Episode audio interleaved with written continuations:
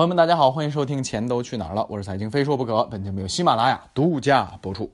今天咱们说点硬核的东西啊，关于钱有两条极其硬核的道理，咱必须得懂。首先，咱说到前边啊，这个声明一下，就是有些道理看似这个是伟大的什么经济学家、货币学家提出来的啊，咱们呢这现代眼光一说，哎，这不挺简单吗？至于把他们吹得那么神吗？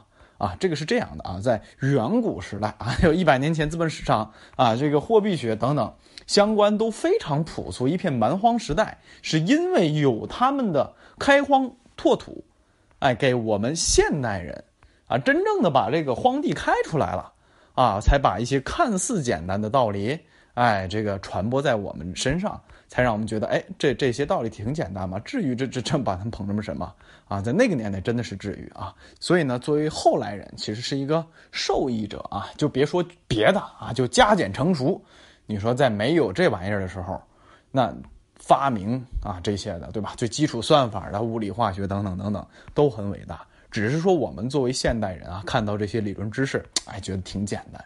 实质上，曾经它的诞生都非常伟大。那货币学啊，关于钱，关于经济也是这样啊。尤其是关于经济，它诞生的太晚了。你说资本主义市场，一次工业革命，二次工业革命，到现在才多少年？没多少年。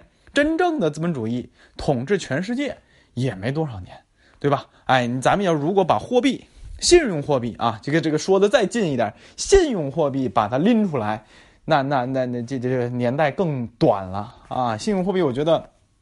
在七七十年代，布雷顿森林体系崩溃之后，啊，信用货币还没有成型的那个时候，啊，基本上就是那个时候的雏形有了，但是呢，彻底的成熟成为信用货币时代还没过来呢。你看，这就更短、更短、更短了，对吧？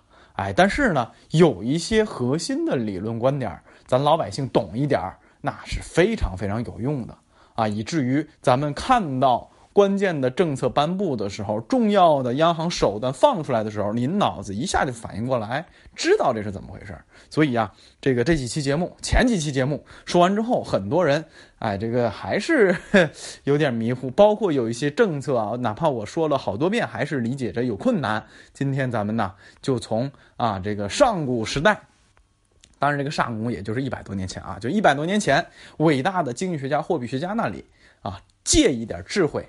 过来帮助我们理解钱的世界。首先，第一个，我们要明白钱的流通啊，这个流通咱就不从远古来了哈，不从什么传统货币学是吧？也不从是各种流派那里来了啊，咱们就是立足当下来理解钱啊，钱是怎么流动的。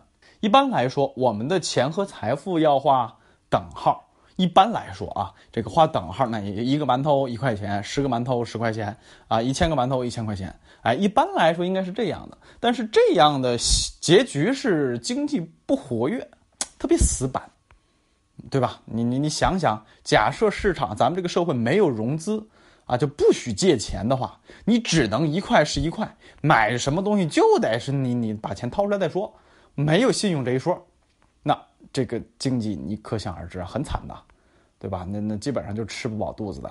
那如果有了信用这一块，所以我们现在是可以借钱的，那跟谁借呀？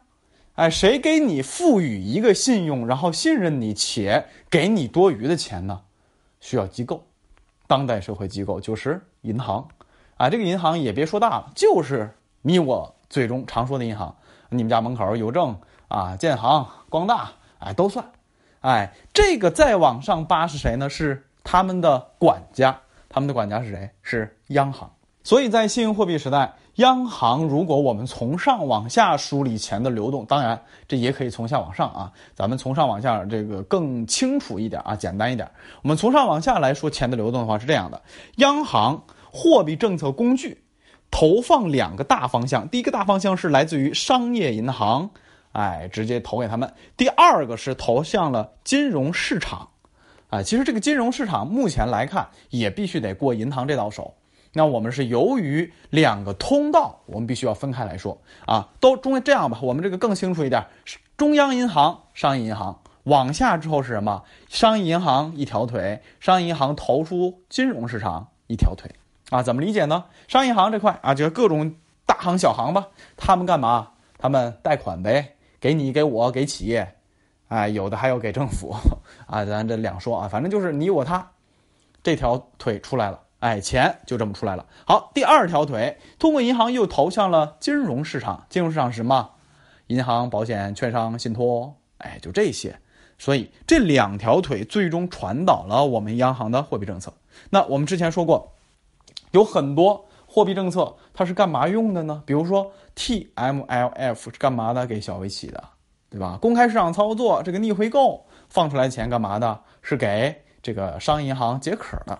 哎，因为它太短了，七天、十四天、二十一天，对吧？特别短，那这个就是给商业银行解个渴。哎，你这突然间这个流动性有点这个紧张，哎，给你。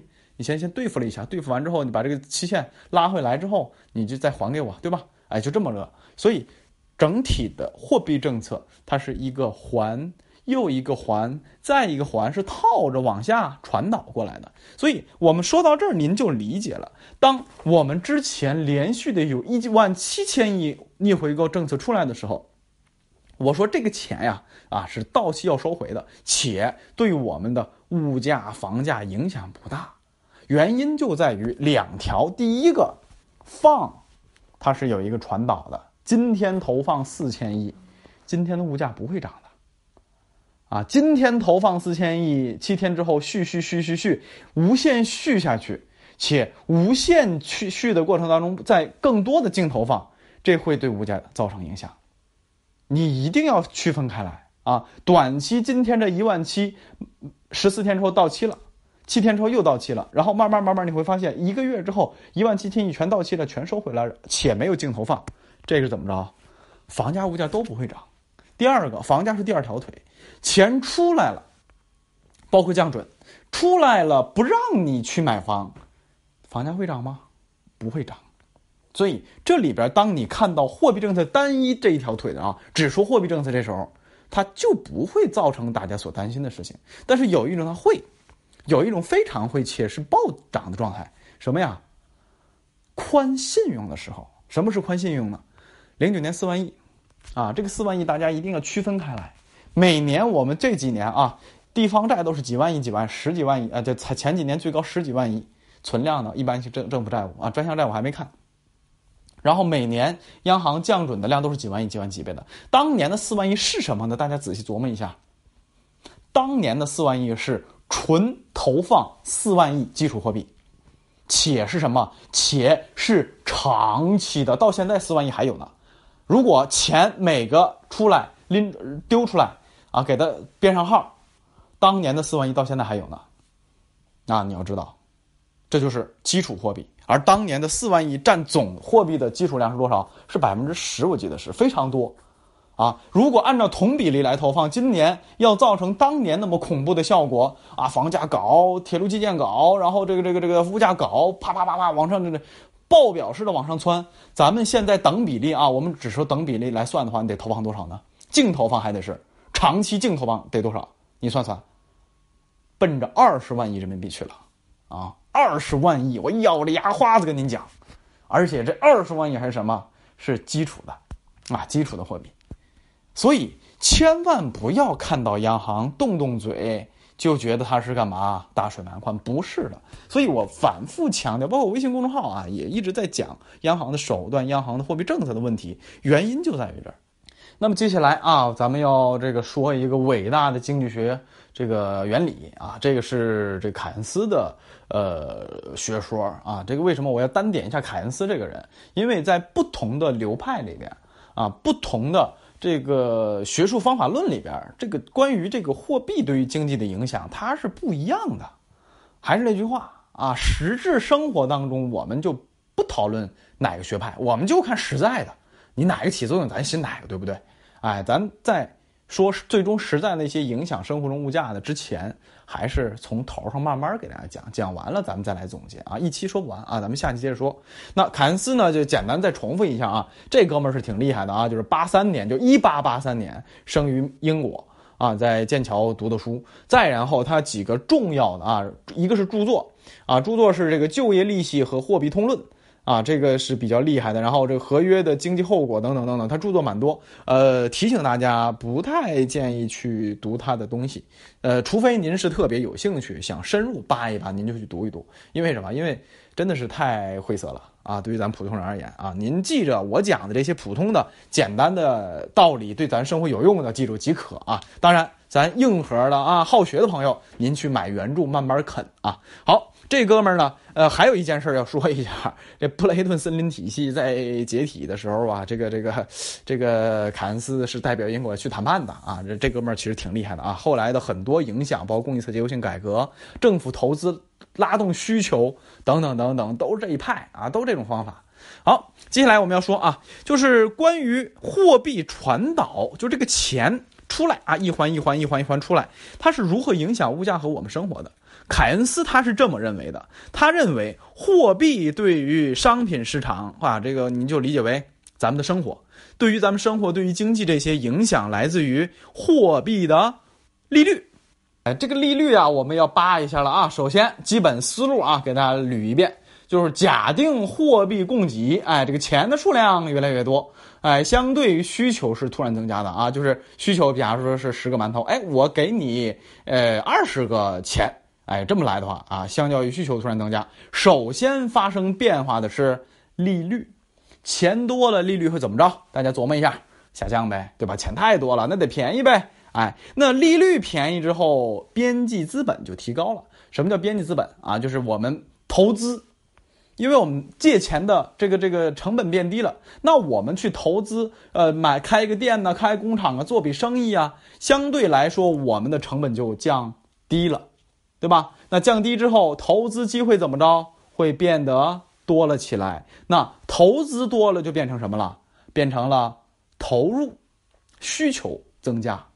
哎，大家都去火爆的开工厂，火爆的招人，哎，火爆的去去做生意，这那的。咱甭甭管做什么行业，就是因为经济活跃，咱们开个出租，卖个这个煎饼果子，哎，这个哪怕是我们搞一个广告，哎，或者我卖件衣服。啊，咱们做大生意的也行，搞搞什么大工厂，这这怎么着都行，都行，就意味着我们整体经济是活跃的，那么整体的这个什么，大家的收入都提高了，所以这就是一个传导的链条。在这里边，凯恩斯认为利率起着决定性的作用，啊，调整利率的高低是可以调整经济活跃度的，哎，这是他的一个传导的这么一个理论在这儿。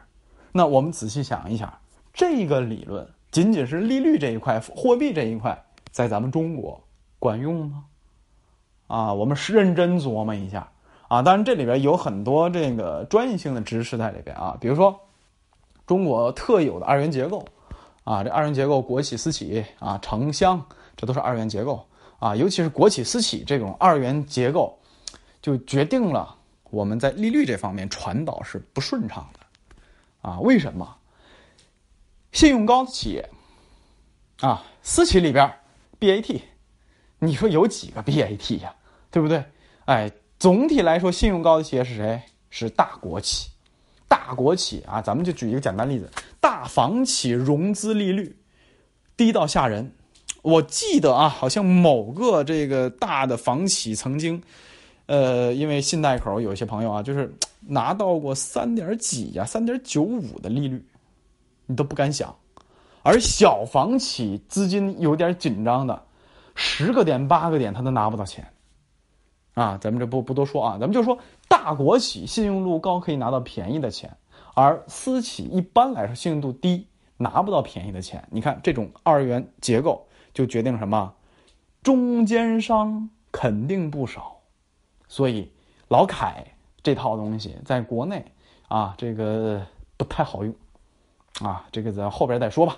今天节目先说到这儿，就是让大家明白钱的流动、钱的传导，彻彻底底的让大家都明白。央妈啊，几个眼睛动个小手指，咱老百姓能听懂，啊，原因也很简单呀，搞懂钱，那对咱生活太重要了。虽然说离咱远，对不对？